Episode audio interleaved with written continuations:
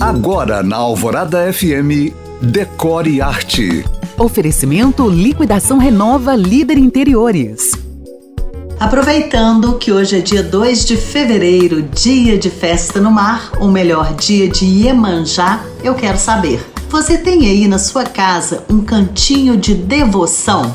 Saiba que a fé, independente de qual seja, deve ter lugar na nossa casa, pois se faz bem para a alma, pode fazer bem também para a decoração. Assim, se essa for a sua crença, não tenha receio de levar para a estante, para a ponta de um aparador, para fazer um final bonito de corredor, para uma mesinha de centro ou para a parede, esculturas, gravuras, telas, estandartes, oratórios e outros símbolos religiosos que ficaram lindos por aí. Eu, por exemplo, adoro os populares, feitos por artesãos, que ainda por cima levam para os interiores da nossa casa a riqueza da arte popular brasileira. Se você chegou agora, pode ouvir este podcast novamente no site da rádio. Para mais dicas, curiosidades e conteúdos decor, me siga no Instagram em you.cam.find.